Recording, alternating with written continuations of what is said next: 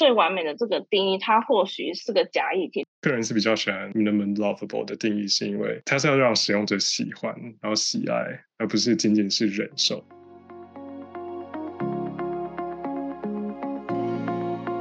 欢迎收听 No Shortcuts，没有快捷键。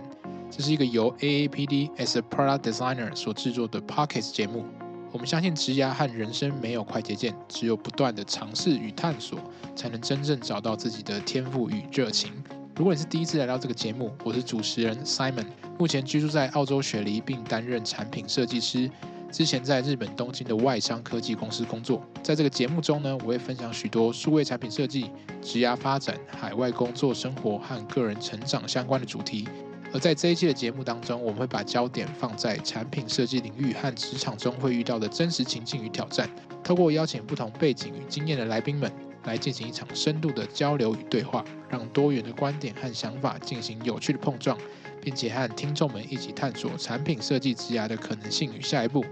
如果你正在学习产品设计，关注自我成长，还有职涯发展。欢迎追踪我们的 Podcast 节目，这样就不会错过许多精彩的内容喽。那我们就马上开始吧。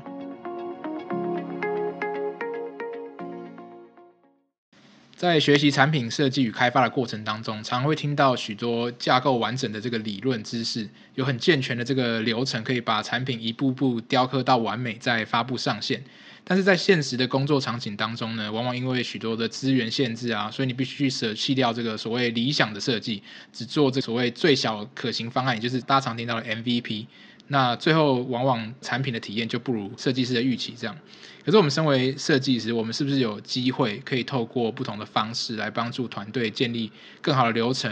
然后把自己想要这个所谓心中理想的设计更往前推进一步？那这一节节目我们就邀请到了 Vic 还有 Lin 来和大家分享他们过去的经验是怎么样在理想的设计还有这个所谓 MVP 当中取得平衡。那我们就欢迎 Vic 跟 Lin。Hello。嗨，首先的话就请 Vic 跟 Lin 来跟我们听众简单的自我介绍一下，然后让听众更了解你们的背景，你们现在是什么样的角色，在做什么样的事情，这样子。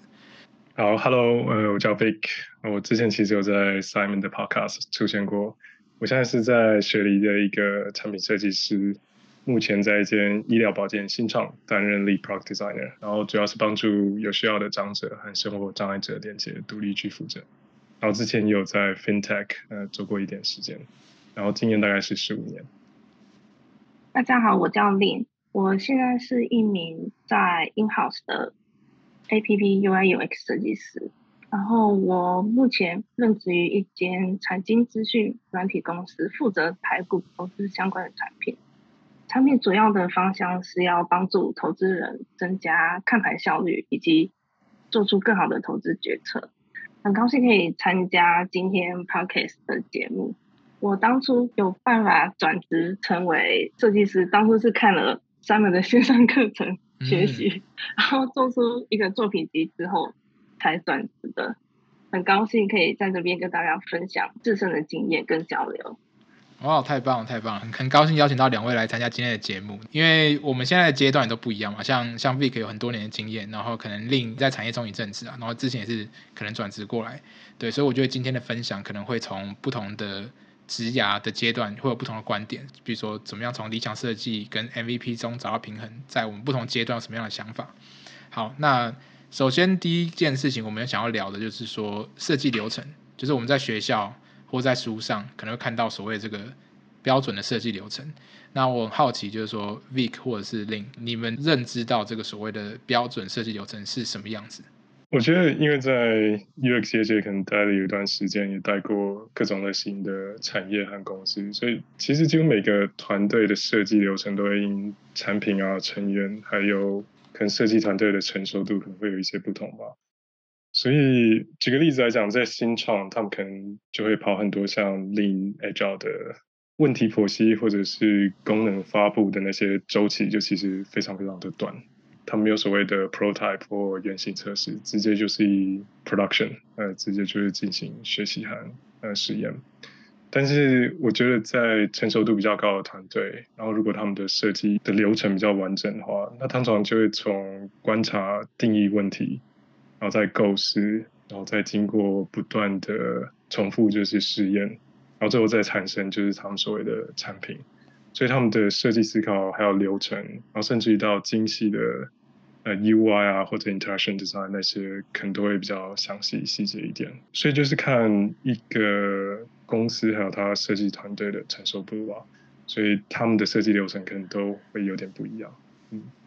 因为我当初其实进来这个产业的时候，也还没有相关经验，然后进来之后。其实有慢慢的去了解，说一般正规的设计流程会怎么跑，然后其实比较常见的就是大家会看到的，像双钻石的设计思考过程，从问题的产生，然后到设计方案确定，然后到之后发布，其实会经过至少两次的发散到熟练的过程。现在在工作上面，就像刚刚 Vic 提到的，就是会因应不同的团队文化或是团队的资源，然后去做调整。然后其实现在我们所在跑的设计流程，并没有像之前听到的这种正规的方式一样，从前面开始先同理，就可能会要做一些用户研究，然后去发现到对的洞察，然后之后会经过内部的验证，然后之后再发布。其实并没有这样子的过程，还蛮尝试，就直接从后期开始，就可能是从这个双钻石的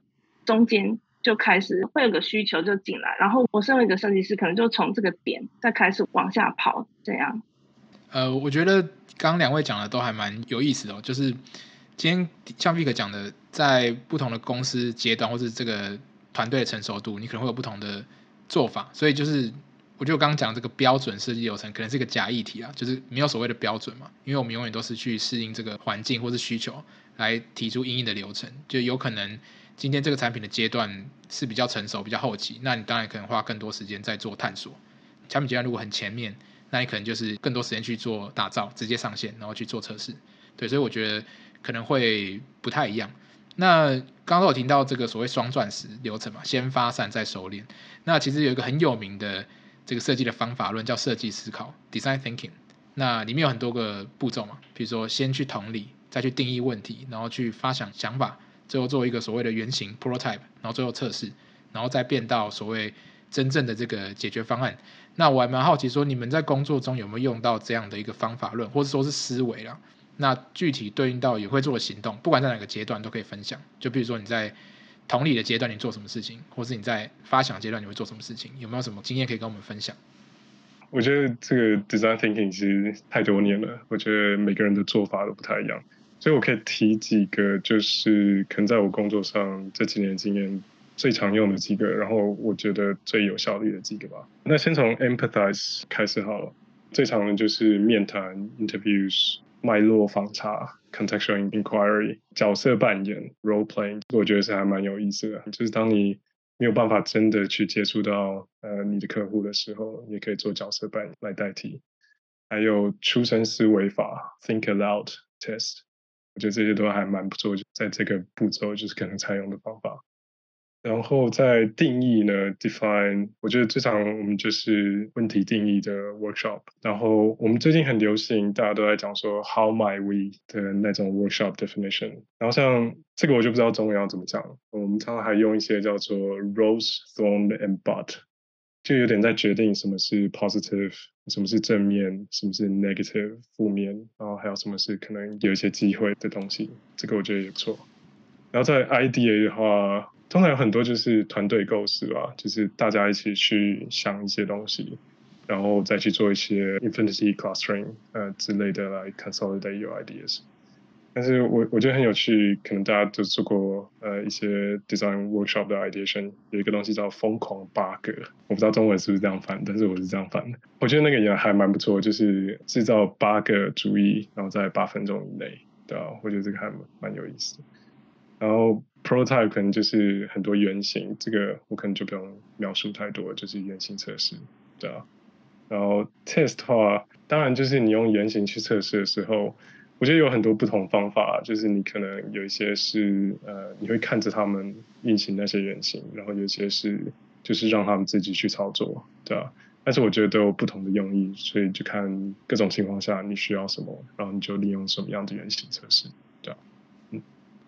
以我实际在工作上的经验，其实很难每个环节都用到一般正规的方法论去做，像是嗯，刚刚有提到创意发想的部分，在书上或是在网上面，就是很多团队可能会发起一个 workshop，然后一起做 brainstorming，然后激荡出很多点子，然后再从这些全部的点子里面去理清说要做哪一个会比较好，去排定优先级。但以我自己的实际状况的话，就有时候。就已经是一个现成的点子丢到我面前，就我接收到的需求可能就是一个已经想好的 idea。其实这个设计思考对于我在工作上的帮助的话，其实它很像是一个思考的框架。就是当我今天接收到这个点子的时候，那我前面我还可以做什么？问 PM 说，那现成的资料是有从用户回馈里面得到这样子的洞察，然后我们才决定做这个，或者是说。他其实他也没有这样子的数据，那这样子的话，那我们是不是要重新厘清说，那我们做这件事情是对的吗？如果真的要做这件事情，那可能再往前，那我们可能就要去收集我们现在既有的资料，就不管是从竞品，或是从一些网络上的资源，甚至是说，因为我们公司其实有领域专家这样子的角色，甚至是从领域专家那边再去获取一些资讯，然后去达到同理的这个目的。所以说，虽然我现在工作上面并没有在每个环节都用很正规的方式去做，但是它可以提供我在做设计，去帮助我可以更清楚的定义出问题，然后跟之后要如何去验证这样子的一个功用。对，的确就是，我觉得对我来说，设计思考更像一个心态吧，或是哲学，就是你可能不是有一个完整或是很明确的步骤去对应到每一个算是框架。但是它基本上可以帮助你更去梳理你现在到底在什么阶段，你下一步可以怎么走。对，那刚 Vic 提到蛮多我自己很喜欢用的工具嘛，就是 How Might We，就是它可以帮助你去定义说你现在到底有哪些机会点或者哪些挑战。然后 Crazy A 就是很好去榨干所有人创意的一个活动啊。然后我想补充刚 Vic 讲到那个 Roles, Thorns and Buts，那是我最近听到，我也是新学到这个一种表达方式嘛，或是片语。对，它其实就是在。因为 rose 嘛，然后 thorn 是那个玫瑰上面的刺，然后下面那个 buds 是那个发芽的地方，它其实就是有点就是暗示说 rose 就是一些可能我们自己在思考说我们这个目前的产品做得很好的 highlight 的地方，或是一些我们获取的成功比较正面的东西，然后那个 floor 就是一些刺嘛，代表就是一些挑战或是一些可能没这么好的地方，然后我们需要去有更多的资源可以把它做得更好，然后 buds 就是发芽，代表有没有什么新的 idea。新的想法，然后他可能做了之后，他就可以让我们产品变得更好。对，它其实是一个框架，然后其实我觉得国外英文很喜欢拿这个来当做一些比喻，会让别人更带入那个情境这样子。我可能稍微快速补充一点，我觉得刚刚 Lin 其实有提到啊，就其实有很多 design thinking 的东西，其实有时候不是为了跑那些流程，其实有时候就像 Simon 讲的是一种思维。其实有时候你做很多 workshop，更加有很多会议，在讨论 design thinking 的时候，其实是为了让大家的思考和思绪在同步。因为常常大家的思绪不在同一个层面上，或者是同步的话，其实很难就是进行下一个步骤。你可能要去说服就是某一些人啊，或者是要影响某一些人。然后这个 design thinking 其实是一个很好的框架，去帮助你做某一些事情。对，然后我也不知道为什么就是。设计师的这个角色一直以来都赋予了一种责任，你是一个我们叫 facilitator 促进者，去帮助团队有一个连接，或者就像刚刚 Vic 讲，让大家看到同一个画面，对，就是让大家知道现在的阶段在哪里。那我觉得这的确设计师有这样的一个特质啊，或是能力可以做到这件事情，因为我们毕竟有受过这些相关的训练。讲到设计思考。或者说这些框架，那这个东西不外乎就是为了让让我们去达到一个我们想要做到那个理想设计嘛。大家都会讲说，就是理想很丰满，现实很骨感嘛。就是你想要做一个理想的设计，但是事实上会有诸多限制在真实的这个环境里面。对，那我还蛮好奇，就是从两位的角度，你自己心中对于这个理想设计的定义，或者是说你觉得这样的一个名词，它应该要什么样的特质？然后以及就是说。可能你现在是刚进入一个职场，我觉得满腔热血，想要做出很棒的设计。跟你已经理解到现实环境的这些限制之后，你可能有很多年经验，你对于这个理想设计的认知是否有改变？对，那就可以从你们的观点跟我们听众分享一下。对，其实我觉得一个理想的设立需要朝着一个大体走，就像 Simon 你可能有提过要朝着愿景，朝着那个方向走。但是我觉得最重要的是要确保就是你的设计有价值，然后尤其是对你的客户或者是使用者有价值。如果你的设计没有真的抵达到客户的手上或者使用者的手上，即使你所有做的不管是 design thinking 啊，或者你做所有的测试，其实都是无用的。所以我觉得确保就是你的这个设计还有这个价值有到客户的手上，我觉得这个就是所谓的立场设计。而且价值有时候并不单单就是使用者和客户，另外的价值就是这个东西要产生对公司的价值，所以公司才可以继续就是改善这个产品，然后让产品做得更好。然后你也有经费就是继续或者有价值继续做这些，所以这个也是很重要的。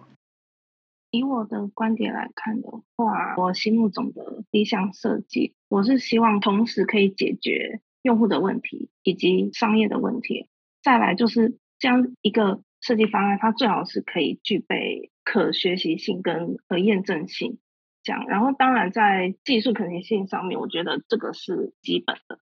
然后在更理想上面的话，其实我会希望说，就是可以以可靠有根据的用户需求出发。它的可靠性会更高。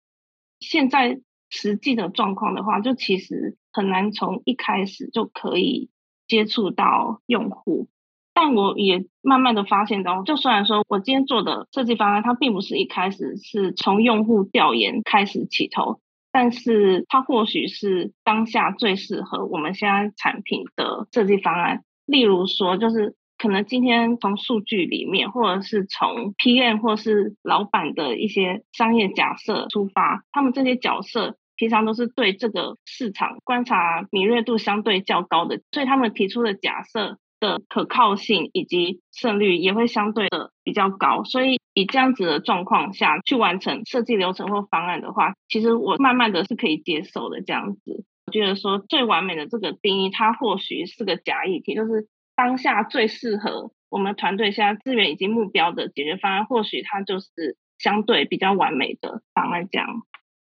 我同意。我觉得你们两个都讲到很好，而且是讲的比较不同面向。然后我真的很同意 Vic 刚刚讲，就是理想设计要有价值，因为本身它应该是从不同面向去考虑，做最终提出的一个设计解决方案。就是刚刚令也刚才提到，所以为什么我说这是理想设计，我并没有说完美设计，也就是说此刻最理想。就此刻最适合的东西。那我觉得还有另外一个条件，对我自己来讲，就是它必须要是一个英文叫做 stepping stone，那什么垫脚石，它是可以帮助你前往愿景的那个设计方案。它不会说，因为你有一个设计解决方案之后，结果它变成一个阻碍，你以后需要往更远的地方走的时候，你还要先把它移开，那它可能就不是一个理想的设计。就对我来说，对，那我觉得理想设计它都是一个很梦想般的存在啦，但是我们就是一直想往那个地方走。那我就想要聊一下，就是实际在开发层面上面会遇到的一些问题。所以呃，我们等下会想要聊一些所谓关于 MVP 嘛的部分。那可是在此之前，就想要好奇两位现在的团队，因为刚好自我介绍，但是就想要聊更细，就说你们现在团队的状况到底是怎么样？就比如说你的角色跟你们团队的组成，然后你们现在跟团队成员合作的状况。跟产品开发的风格，就是可能可以给我们更大方向的轮廓，然后这样我们就可以继续聊说，在这些不同阶段的或是成熟度的组织里面，是怎么样去做所谓这个产品，然后怎么样去定义 MVP 这样。我现在团队其实他们整个团队的设计比较像是呃 Spotify 的架构，然后所以我们有所谓的 Tribes and Squad，翻成中文也有点奇怪，部落和小队。对，然后现在呃我是一个 Tribe。呃的 lead designer，但是我自己本身有在一个小队里面当 product designer，这个是我们就是 delivery 还有 product 它的架构，就是我们的公司的架构。但是实际上我们的设计团队其实包含就是很多呃不同的设计师，比如说像我们有 product designer，有 service designer，content designer，还有 design system leads，呃这类的，所以我们负责的东西都不太一样。对啊，但是我们主要还是以 product designer 为主，然后 service designer 是在比较看跨越，就是不同部落的一些事情，对啊，然后比较接近于大家所知道的 service design，对啊，所以现在我的话，每一个 tribe 都会负责就是产品的某一些阶段，对啊，所以像我自己本身就是负责我们产品内的 marketplace，所以这个大概是我现在在团队里面的角色和我们公司的大概的架构。我目前的话，我们产品开发团队成员会有 PO，然后 PM、RD，然后跟设计师。我刚刚有提到说我是负责 To C 的 App 产品。然后我们的产品它其实已经进入相对比较稳定在获利的阶段。目前的话是走 Scrum 的开发流程，两周的话会是一个 Spring 会发布一个版本。如果是产品的主要目标的话，主要是由我们的 PO 会定出每季的主要目标。定出之后，会有一些既有的 Product Backlog，里面会先有一些预计要开发的。Roadmap 在里面，但是这个 Roadmap 它其实是有可能会动态调整的。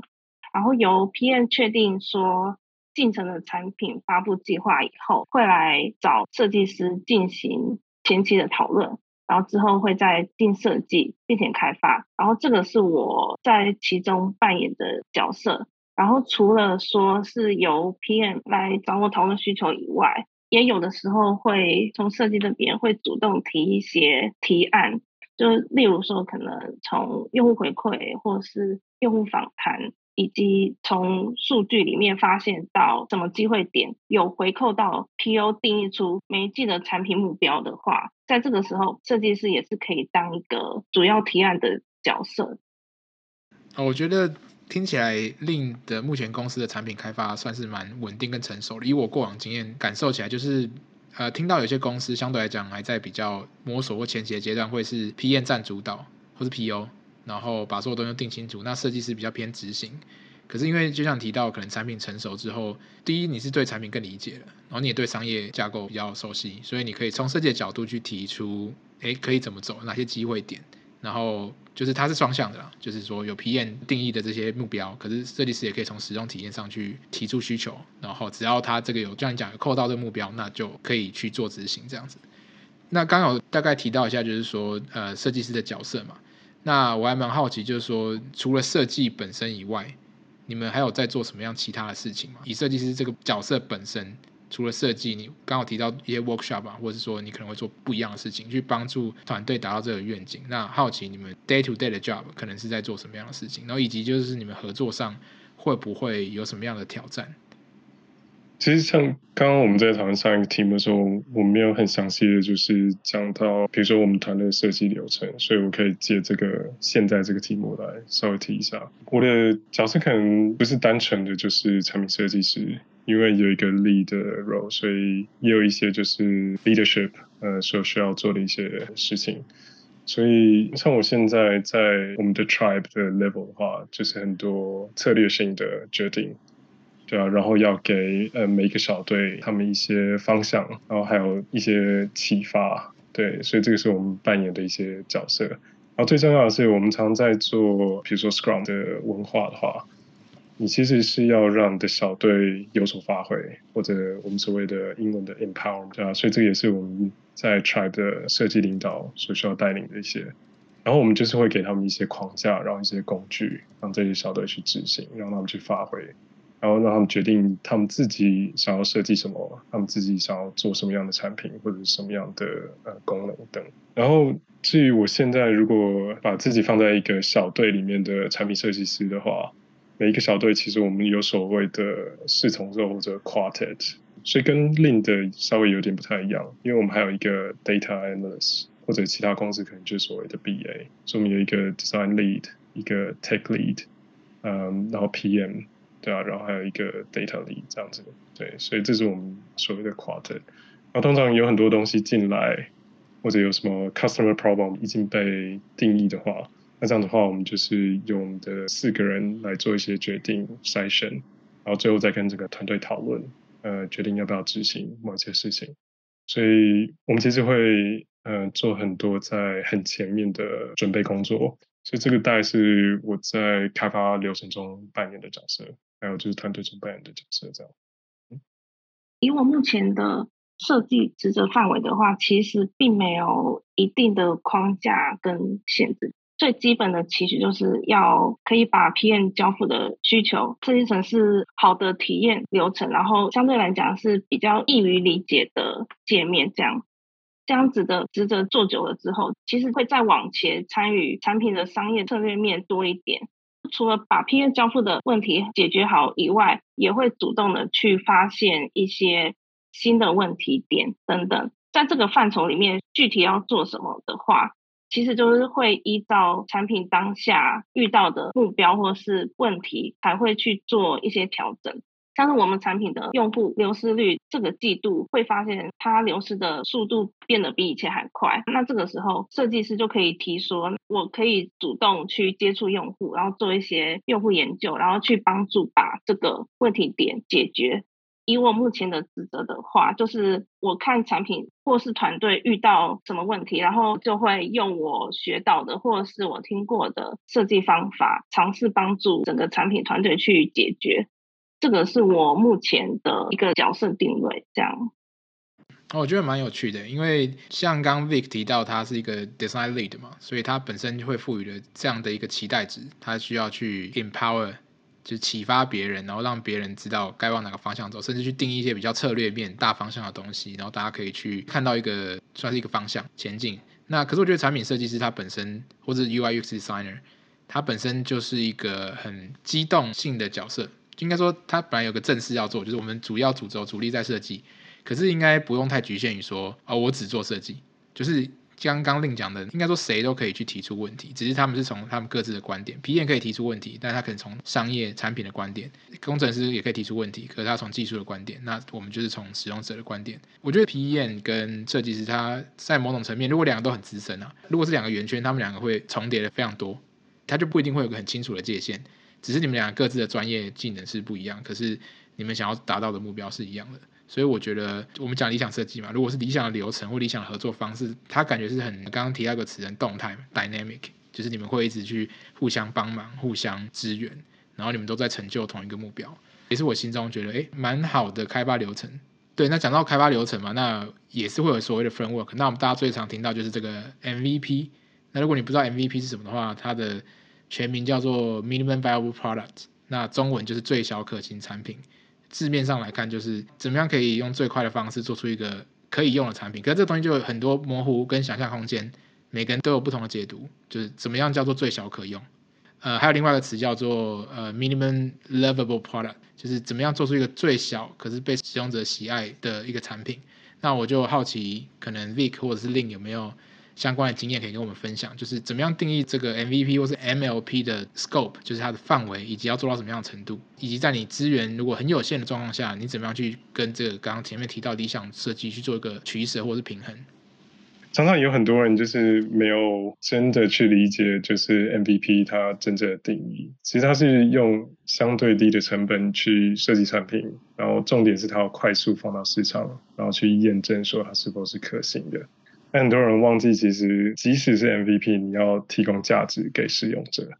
如果你丢一个东西出去，你只是为了测试，然后只是为了从你的商业价值来考量的话，那对使用者没有价值。那其实大部分的 MVP 都会 fail，所以这也是要注意一点。所以通常你真正一个 MVP 要丢出去的话，通常你都要需要有一个所谓的 complete thin slice。就是有一个完整的切面，就好像蛋糕一样，你至少要切到一块，就是让人家吃得到，有一点点稍微的饱足感，然后吃得到味道，然后大家会喜欢。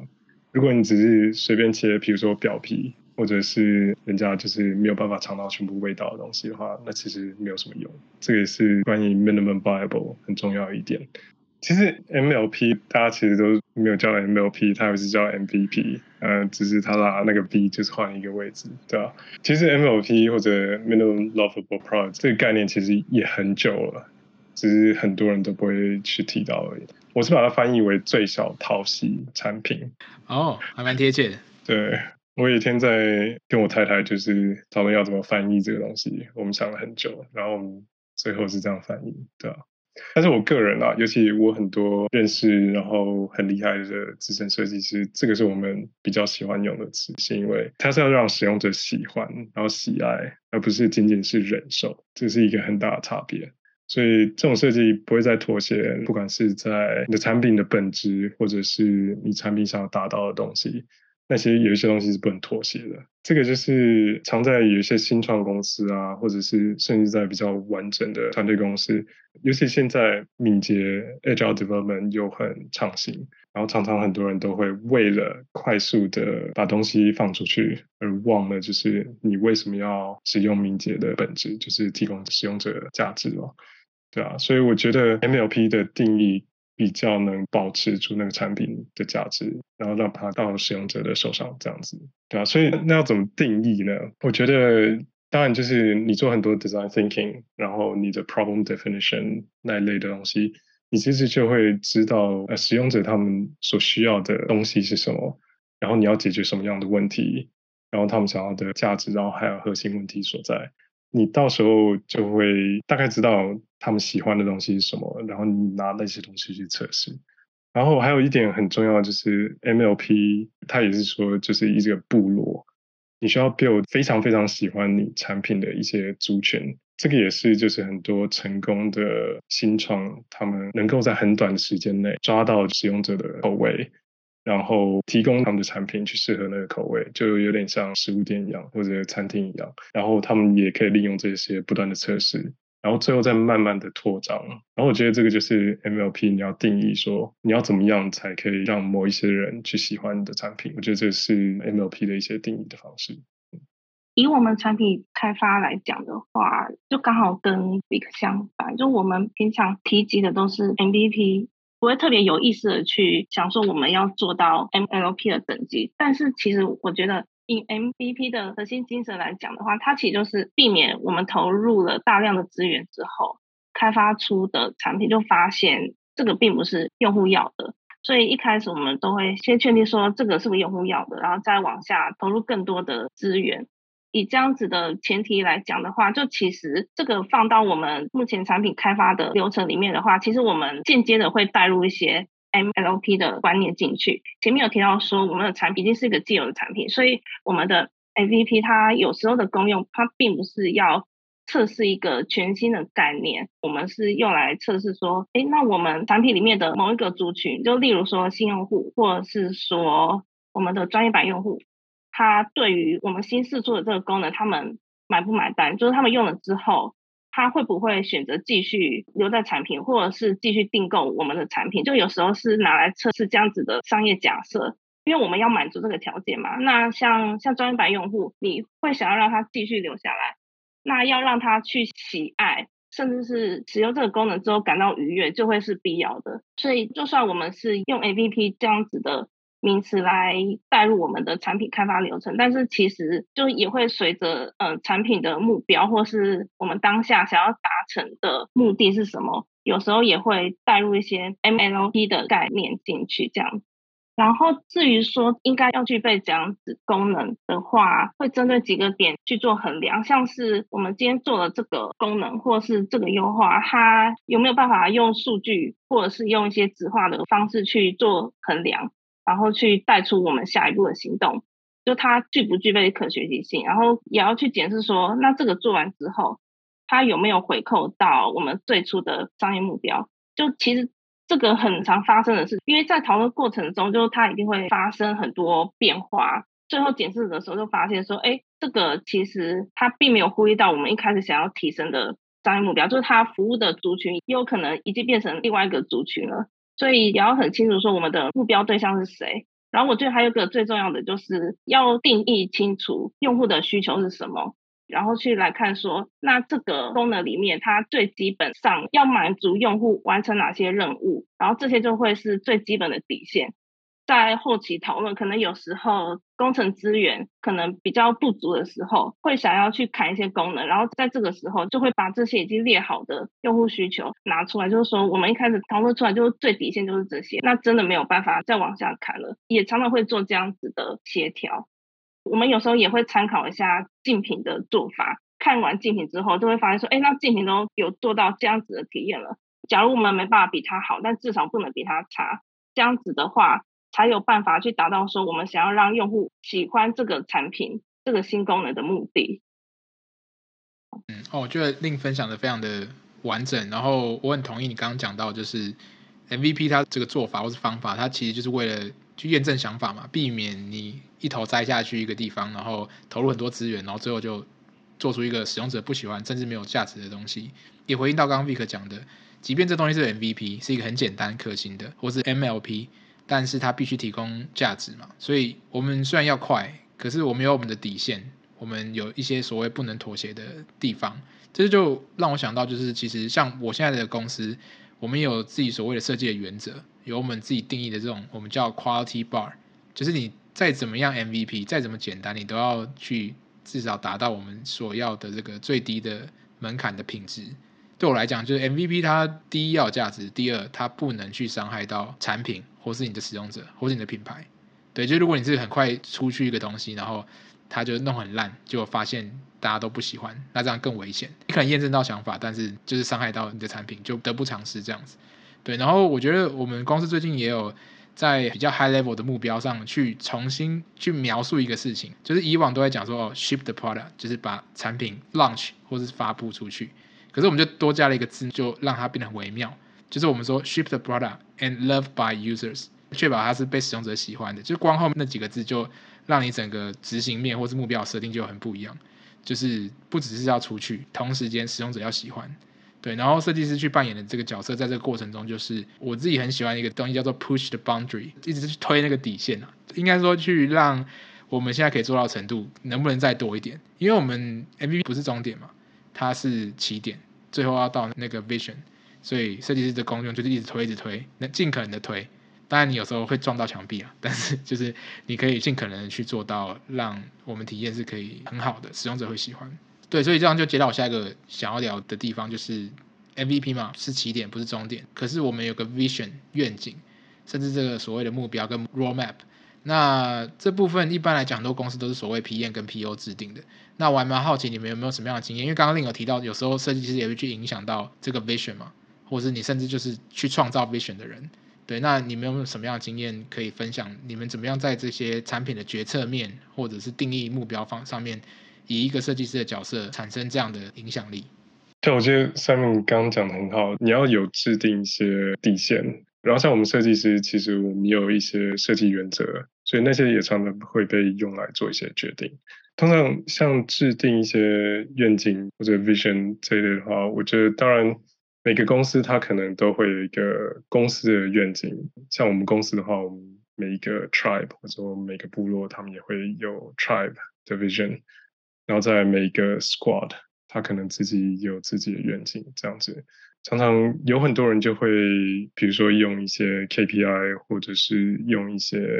呃 OKR 去把这些愿景或者他们的这个 measurement，就是把他们就是连接在一起。像我们愿景的话，当然就是我们的 executive team，我们的上层或者是管理部门，他们会制定某一些东西。然后接下来，比如说在 tribe level 的话，嗯，就像我讲的，我们所谓的 quartet，我们会制作一些决定，但是会确保就是所有大部分的人都会在制定愿景的过程当中。我觉得有一个很重要的，Simon 你有稍微提过，有时候你 PM 和设计师你做久了，他们其实会有很多重叠的部分。我们有些在产品团队里面不同的角色，看他们的成熟度啊，他们会经过三个阶段。第一个阶段就是你们会互有各的工作，然后互补或者是容忍 对方。然后第二个阶段呢，是你们会开始融合和制衡对方。就比如说，我们设计师常会想要冲，就像刚 Simon 讲的 push the boundaries，可是 PM 他就会要阻止你，因为我们需要 deliver，你不要冲太远，冲太多我们团队没有办法做到的事情。Tech lead 可能也会跟你讲说，你有什么东西在层面上是没有办法达到的，对吧？所以你会有一个制衡，这个是第二个阶段。可是我觉得真正好的团队，然后真正你们都可以制作好的愿景，还有好的执行的话。是当四个不同的都会有融合，然后和重叠。比如说设计师，然后你的 PM，然后还有你的 Tech Lead，还有你的 Data Analyst，你们其实都对设计都有一些研究，然后会有一些兴趣。你们对 Data Science 都有一些兴趣，你们对呃 Running PM 或者 Delivery 都有一些兴趣。然后我们设计师也在主导，就是关于呃设计还有比较 innovation 的部分哈。这样我觉得创作出来的愿景呃是最好的，就是整个团队一起这样重叠融合，呃这样是最棒的。然后 roadmap 相对的就是从这个愿景来诞生。然后当大家都在同一个层面上的话，呃我觉得这样做出来的愿景还有 roadmap 是最棒的。以我们的状况来讲的话，呃，通常产品愿景不太会是从下往上去共同讨论出来的，比较尝试从上层，然后跟我们的 PO 一起去讨论，要如何达到这个愿景的方法的话，就会是由团队会大家各自提各自的想法或是方案，然后一起去达成。产品每一季的话，会有一个主要的大目标 OKR，然后再有这个 KR 会是我们团队每一个人的主要的 O，然后我们会各自就依据这个目标，然后提出我们觉得可以怎么做，一起帮助产品达成这个目标愿景。然后通常设计师在里面参与的角色的话，就是会看说我们每一次遇到的。问题是什么？然后去看可以怎么帮助产品去想出新的方式。例如说，可能当产品发展到某一个阶段的时候，可能在前一个季度，我们都还是想要用户增长的最大量。然后，但是在下一个季度的时候，我们可能就会变成说，会希望可以把这些用户都留下来。那这个时候，设计师可能就可以发起一些研究，就可能对新用户做应用性测试。或者是说可以发放一些问卷，然后去追踪我们用户像目前的满意度的状况，这些资料把它收集起来，然后再提供给团队参考。由这些为根据而产出的设计方案，可能就会再放到产品的 roadmap 里面，一起帮助团队达到共同的愿景。我觉得两位都总结得蛮好的，可能在每个公司组织会不太一样，因为比如说如果他是 PM。或者是公司的老板，他本来对这个领域就很熟悉，有他所谓敏锐度或直觉。那当然，他可能是定义一个比较 high level 的愿景。那下面的人再从他们的观点再去贡献，去做一些调整。那我觉得刚刚 Vic 讲的那个最成熟、最理想的状况，当然就是不同角色之间是可以互相了解对方的知识领域，然后可以互相融合，然后观点都可以互相碰撞。那这样子愿景会，我自己觉得会更清晰啊，团队间的凝聚力也比较好，因为它也是大家共同的心血结晶嘛。而且我自己觉得愿景它是一个愿景，它可能描述的会是一个比较，也不能说抽象，它也可以很具象，可是它不代表解决方案。你不管什么角色，你可以用你的方式去提出解决方案，但是可以去对应到那个愿景。所以我觉得它发挥空间，或者是可以说想象空间还是蛮大的这样子。所以应该说总结来说，我觉得任何人都可以去对愿景，不管是你制定或是贡献，其实只要大家彼此有共识，其实就可以去做到这样的一个合作。呃，我们最后可以来聊一个话题，就是因为愿景嘛，那它是一个比较大的东西，你一定要有一些方法，你不会很轻松就走到那个地方，你一定要有一些策略手段。讲难听点就是手段。对，那我们常常在讲设计策略 （design strategy）。对你们来讲，你们理解的这个所谓的设计的策略是什么？或者是说，甚至可以直接举例，你们工作中有没有用到什么样自己的策略来去帮助产品做出好的决策？我觉得这是我们可能要过的题目里面，对我来说最难回答的其中一个。因为我觉得真的每一个情况下，然后每一个团队、每间公司，呃，所用的策略都不同。但是如果我真的直接归纳，就是很简单讲说，如果问他设计策略是什么的话。我觉得就是看到你的愿景，想办法就是达到那个愿景的负责手段。我觉得这个有很多啦，尤其是以设计师来讲，如果你的公司的设计团队还有设计思考是一个很成熟的阶段的，设计文化已经在那边的话，其实你的策略大部分只是关于执行，然后比较少是在影响或者是教导。但是如果你的呃公司上层或者是很多人都不太知道呃设计，就设计没有融入你的文化的话，那我觉得你很多的策略是在教导和影响，最后才是执行。我觉得你的策略可能就会有所不同。但是就像比如说 Simon 的公司，因为本身就是从设计起家的，所以设计已经是在你们的文化里面。但是可能你去一间，比如说像 Lean 的公司，可能刚开始是金融业，呃设计不是在你的文化里面，那可能就要慢慢来。所以我觉得不同的公司可能策略会不太一样。我觉得有所谓的 like soft and hard 呃的策略。我不是说就是你的态度的强硬或者是什么，我觉得软性的是，呃，比如说你在沟通上的策略，或者是影响的策略，嗯，怎么去影响大家，然后怎么去教导大家，然后注意使用者，然后还有你的用户的问题和价值上面。啊，这个是我所谓的软性的策略。我觉得硬性的策略是比较关于你要用什么工具，或者是用什么架构去让你的策略可以执行。举个例子来讲，你可能会制作一些流程，在你的公司里面制作一些 process，然后帮助执行。或者你可能会引进一些工具，比如说你们公司没有人太多会做设计，那你引进比如说 Simon 的公司的 Canva 的产品，你没有在做 wireframe 的东西，你跟他们说用 Figma，所以引进工具其实也是呃，我觉得设计策略之一。对，所以我大概把它归纳为就是软性和硬性的不同策略这样。我会把设计策略定义为我平常在做设计一定会顾及到的环节。然后有这个环节，它会让我的设计方案做完之后，心里也是会比较踏实的。我觉得我的策略就是，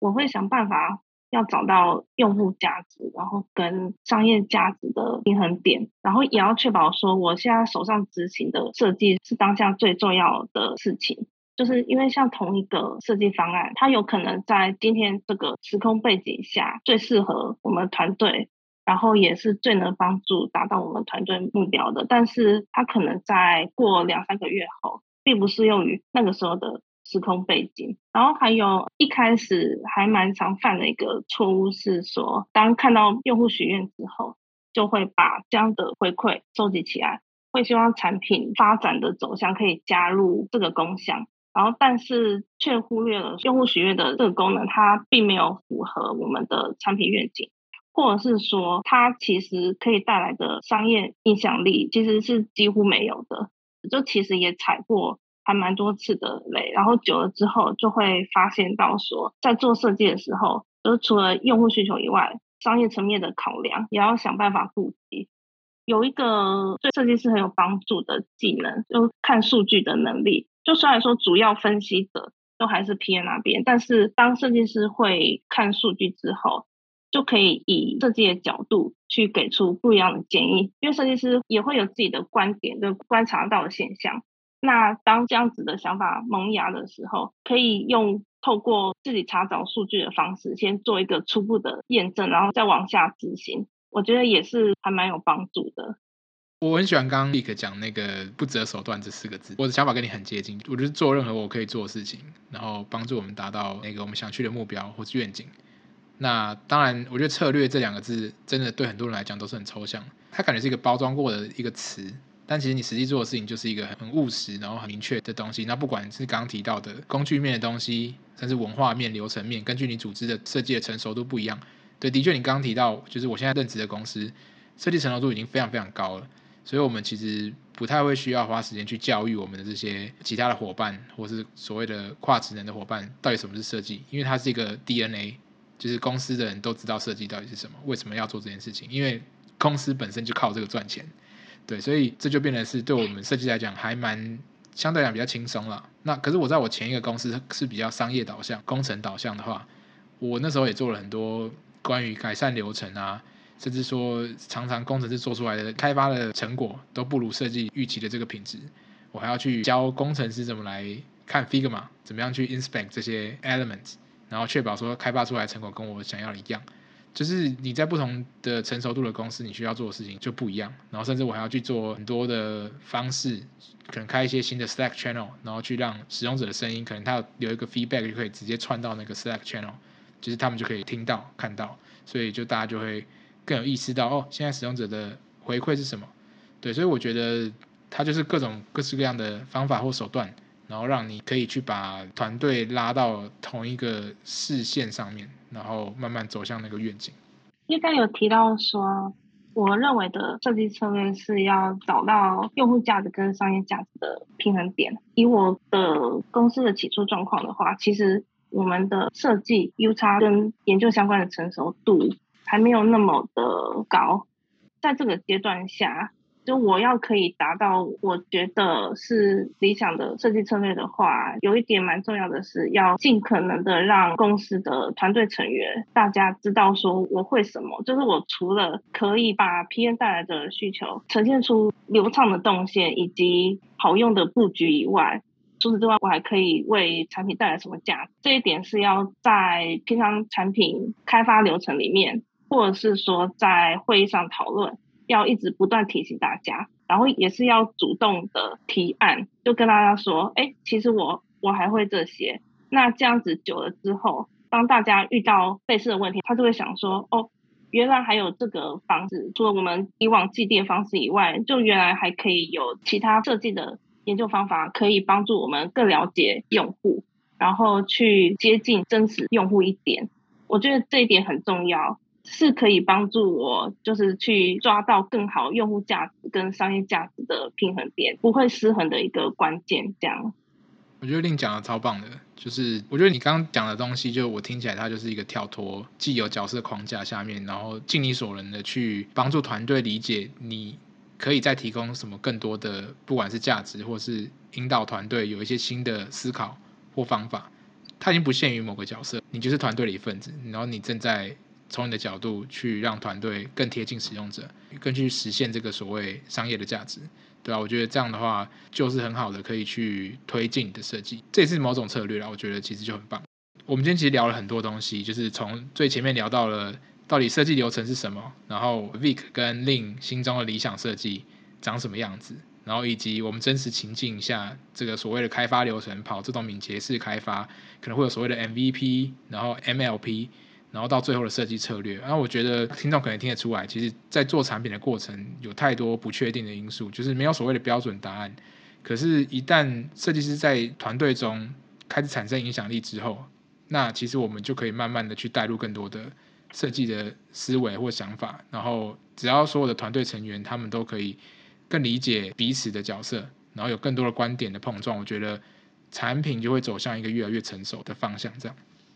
好，那最后的话，就是我有一个很关键的问题要问我们今天的来宾，就是，嗯，我们的节目叫做没有快捷键嘛，因为我们觉得不管你的人生职涯，或者我们今天讨论的产品开发，就没有快捷键可以很快的去达到那个最终的结果。可是如果今天有个快捷键的话，你会想要什么样的快捷键，然后去达到什么样的目标？最近我常常在做一些呃研究，然后需要大数据，对吧？所以。我忘记我上次是不是回答说，哦，我希望就是使用者或者客户可以在想什么，我只要按一个快捷键，我就知道他们在想什么。我觉得这次如果我上次这样回答的话，我觉得这次的话，我是希望我可以知道他们在想什么，但是我可以希望我可以知道所有 用户同时间，呃，然后帮我归纳，然后收集所有的他们的想法，然后直接传给我。我觉得这是我想要的快捷键，这样。那功能，那快捷键要处理的东西越来越多了。我的话，我会想要一个时间的制造器，因为像是做 MVP 验证的话，在样本数的累积回收，或者是要取得市场的回馈，这些都需要时间。设计流程每个环节要把它思考的透彻清楚，也会需要时间。所以，如果可以有个时间制造器，让我们可以拥有更多的时间的话。我觉得会对自己在设计上面更有帮助。嗯嗯，非常实用，非常实用。好，呃，就很感谢 Vic 还有 Lin 今天到我们节目分享他们俩的经验，然后也非常感谢大家收听这一集的节目。希望我们今天讨论的这个主题对你有所帮助。那如果你喜欢我们这样的主题的话，就欢迎追踪我们的节目，然后也可以到就是 Apple Podcast 或是任何你用的这个 Podcast 平台去留一下评价。对，那我也工商服务一下，就是如果你对学习产品设计有兴趣的话，就是我和我的团队 A P D 做了一个产品设计实战的课程，那现在有超过五千个同学有参加，而且很多人可能上完课之后也可以顺利转职成产品设计师，所以我会在节目的资讯栏下面留下课程的资讯，所以如果你有兴趣的话，可以去课程的连接了解看看。那最后，如果你对我们的节目有什么想法或者建议，也可以。留言或是来信让我知道，说不定我们第三季就会聊到你想要听的主题。那我一样是把这个资讯留在下方的连结，那欢迎就来跟我们联络。好，那我们这一集就聊到这边，就非常感谢两位，我们就下集再见喽，拜拜，拜拜。